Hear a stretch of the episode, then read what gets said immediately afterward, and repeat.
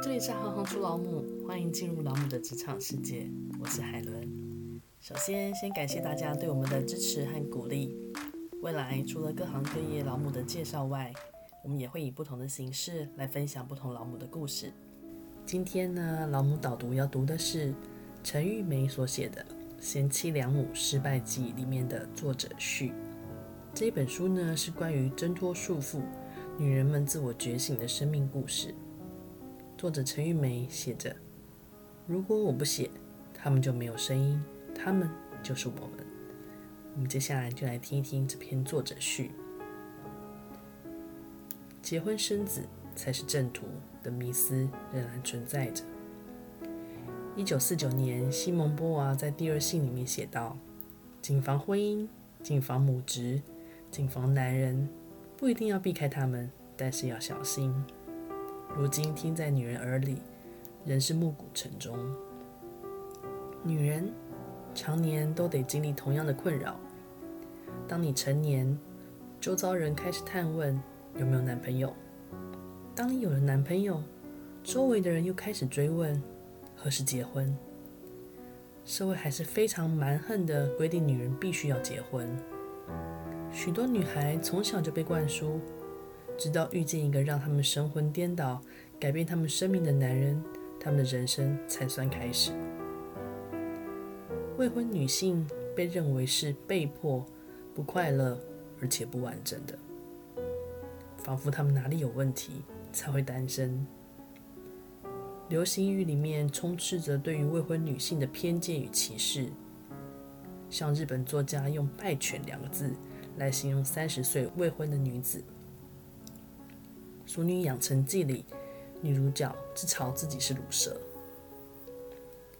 彭佳慧主唱的《大龄女子》两段副歌：我们都曾经期待能嫁个好丈夫，爱得一塌糊涂，也不要一个人做主。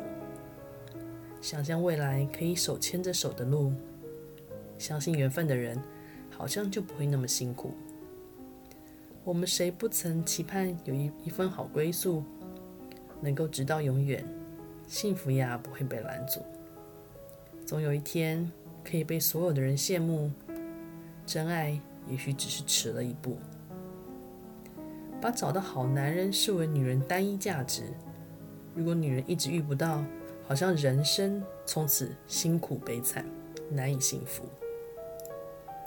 婚姻是对女人的肯定，女人自己也需要这方面的肯定。进入婚姻生活，其实充满着许多困难的决定，但是这些充满矛盾的问题，在婚前早就因为爱情被搁置一边。社会普遍要求妻子去担任辅佐跟照顾先生的角色，女人将自主权交给先生，隐身于先生之后，鲜少想到自己的需求与欲望。社会弥漫着女人需要男人肯定的想法，女人拿与男人的关系来界定自己，将照顾好男人当成自己存在的价值。时至今日，很多传统家庭还是将女人当作生育工具，甚至还有女人因为迟迟无法生育，被迫不断做人工生殖，或者被夫家要求离婚。或者同意先生去外面另外找女人，女人总要生了孩子，而且常常还需要是儿子，才会松一口气，觉得达成婚姻甚至自己人生最重要的任务。大多女人负起多数家务跟照顾孩子的工作，先生则径自去发展自己的事业。贤妻良母仍是许多女人追求的勋章，因为。她最被社会认可跟辨识。很多人可能会说，现在的女人早就不用这套过时的社会标准来要求自己了。许多女人独立自主，有自己的事业，选择越来越多。但是当我深入四五六年级女性的真实生活世界，我惊讶地发现，许多女人仍苦苦困在社会对贤妻良母的要求里，宁可。结过婚再离，最怕结不成婚。我认识美珍的时候，她刚过完四十三岁的生日。单身的她任职于出版社，虽然是个小主管，但是她跟所有编辑一样，每天有看不完的书稿，经常超时工作。她跟男友在外面租屋同居，两人赚的钱虽然买不起房，倒也足以过着用好吃好的小确幸日子。美珍的母亲是个全职家庭主妇，把家里打理得极好。到现在快七十岁了，身材仍维持得很好。她母亲总以哪里做不好来质问自己跟女儿，甚至当婆婆后，坚持二十四小时帮儿子带孙子，做得面面俱到，就怕媳妇娘家有一丝的批评。美珍长期在这种家庭文化氛围中成长，也套用了母亲看待自己的视角。以前。美珍总觉得母亲为了做好贤妻良母，控制欲太强，坚持家里一尘不染，每天做饭实在太费事了。可是不知不觉的，她也跟母亲一样，以做好家务而自豪。她在家勤于打扫，烧得一手好菜，每周坚持上传统市场买菜，每天一下班立刻赶公车回家做饭给男友吃。从十八岁交往第一个男朋友，美珍就一直想结婚，却始终无法如愿。现在这个男朋友是她交往的第四个了，却因为男友母亲认为他比儿子年纪大，可能无法生育，反对他们结婚。两人经常为此事大吵，吵完男友拂袖而去，美珍就跑出去找朋友喝酒解闷。每次喝醉了，她就开始跟朋友哭着细数她在每一段感情中的付出跟牺牲。为什么为男人做这么多，这么努力，却结不成婚？朋友都劝美珍，既然不生小孩，跟男友同居就好。美珍说，她宁可结婚或离婚，也不要当个没办法结婚的女人。我很意外，一个六年级中段班生，出版界的文化精英。可称作知青的女人，即使经历过解严、知识的启蒙跟女性主义的洗礼，却仍然用结婚与否来界定自己的价值。不是说现今摆在女人面前的选择很多吗？尤其在公共领域中，女人可以追求自己的事业跟野心，可以出国读书、旅行跟冒险，可以选择跟上一代不一样的生活方式。可以性解放，可是为什么美珍的选择看起来还是这么狭隘呢？阻碍源于不自觉复制原生家庭的深刻印象。采访这些女性，让我更深刻的感受，我们受原生家庭的影响竟是如此之深，不自觉地复制着上一代父母的价值观跟家庭模式。当男孩进入青春期，父母教导他的是训练自己有一技之长，理清自己的兴趣跟目标，为未来做准备。女孩则被教育要温柔体贴，将注意力放在吸引别人、跟别人和善相处、成全别人。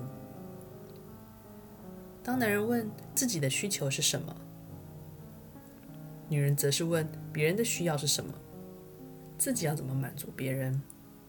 于是。女人支援着男人的情绪跟事业，但是不认识自己。她帮助男人完成他的成长跟梦想，却忘了自己的成长跟目标。女人比男人更难建立起坚实自主的自我感，也是因为女儿跟母亲的关系太近了。全职母亲在一个孤立的家庭环境中，独自负担对孩子的责任。她在婚姻里面对的挫折，对人生的缺憾跟不满，很容易导致她向女儿寻求感情支持，或是将女儿视为延伸。女人往往成为母亲的替代品。女人除了较难建立充分的自我感，更难挣脱母职，是因为女人对于母亲的认同，以及她身为女性所受的角色训练。让他们很容易在自己跟女儿之间重建起自己跟母亲关系的心理情境。认为自己应该不计一切代价去恪尽亲职。一代代的女人重复踏上母亲的足迹，放下自己的感受、想法跟喜好，将生命完全倾注在所爱的男人跟儿女身上。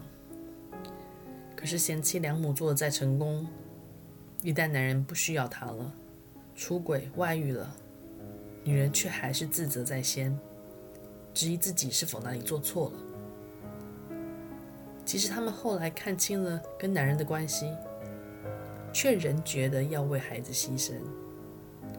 这并不是说孩子不需要人照顾，而是亲职的重担还是极为不公平的全压在女性身上，母职的价值更被严重低估，女人因此无法有太多的回馈跟其他选择。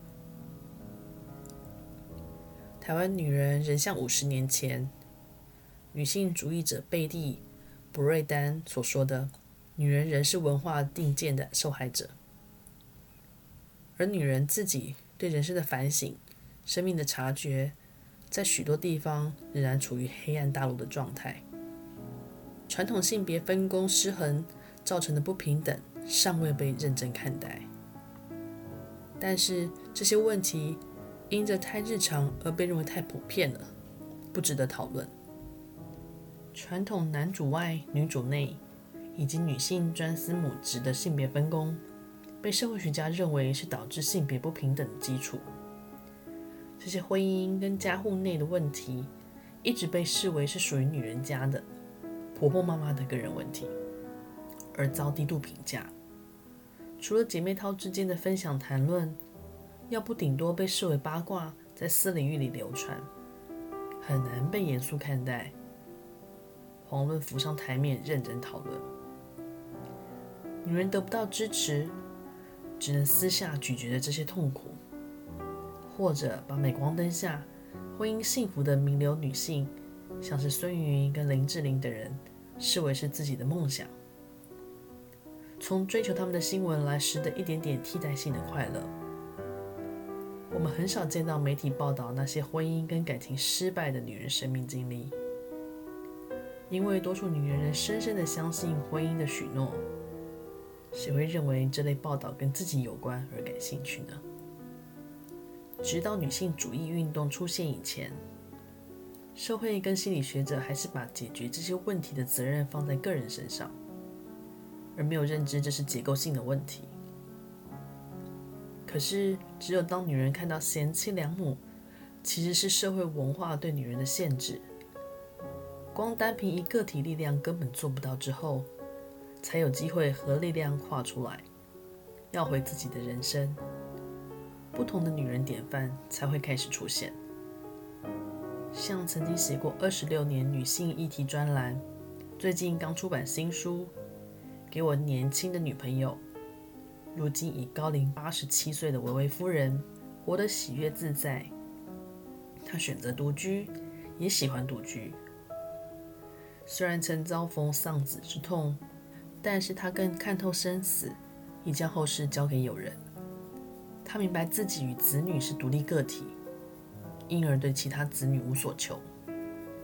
他将生活投入画画、阅读、看电影，跟朋友相聚旅行，甚至还曾一个人独闯欧洲，享受着余生的每一刻。总统蔡英文没结婚、生小孩。政治职位在男人之上，备受老一辈批评，但他丝毫不受影响，一生忠于自己。星座专家唐綺阳在疗愈自己之后，如今完全接纳自己，让他的星座诠释是如此疗愈人心。还有日本艺人天海佑希，他说出肌肉比男人可靠时的那种自信自得的身材。更令人更加喜爱他。女人的人生可以更多样，展现各自独特的价值。抛下贤妻良母重担，赢回自我与家务劳动价值，这也是本书取名为《贤妻良母失败记》的理由。长久以来，很多女人为了贤妻良母这块父权社会的贞洁牌坊，受尽委屈。她们为儿女牺牲奉献。不断忍受先生的苛责、轻视、不忠，甚至暴力。这块招牌压得他们快窒息了。一旦家庭或伴侣关系遇到问题，贤妻良母经历了挫折跟失败，这块常年压在他们身上的石板才开始松动。女人的自我因而得以保留些许喘息的空间，让他们察觉到底是什么捆绑了自己，而放弃了自我。因此，所谓的失败，绝无意批判女人们哪里做不好。反而正是因为深入理解他们的经历跟一路走来的遭遇，看到他们觉得醒后所带来的生命改变，而深深感到这才是女人的成就，值得记录。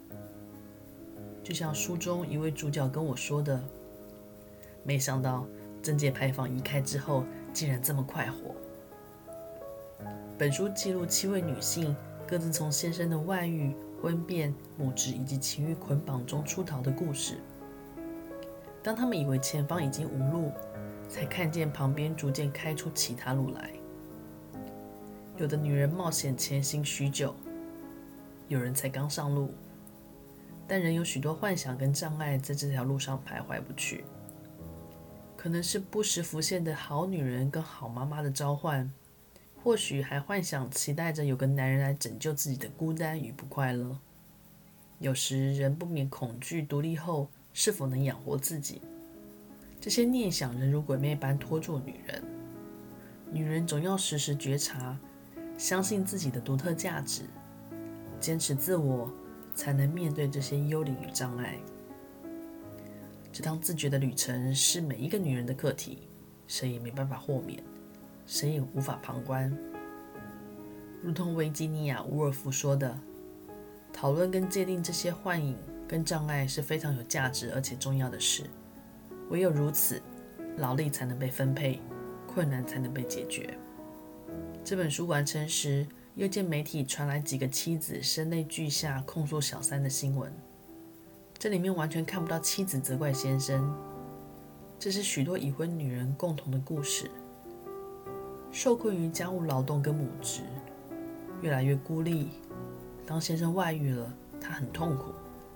因为钱是先生赚的，她不敢对先生有意见。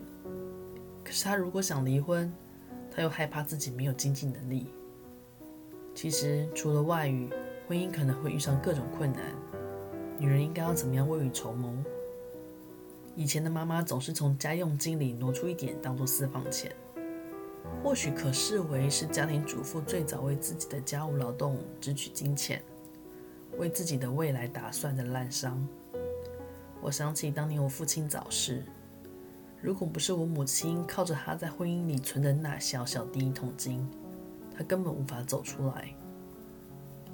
家务劳动有价，要求家庭主妇知心的呼声是极为合理的。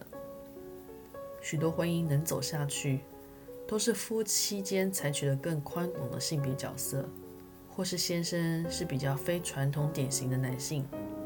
愿意公平地分担家务劳动，但是改变社会性别的不平等，无法光靠个别男女的觉醒跟理解，还是需要从制度设计上来改变。现在是我们应该重新思考家务劳动跟亲职应该如何分工，以及重新评估其价值的时候了。希望大家会喜欢今天的分享。如果你喜欢行行出老母，欢迎点选订阅。下一集就会自动奉上。如果你是用 Apple Podcast，也欢迎给我们五颗星评价来鼓励我们。我是海伦，我们下次见。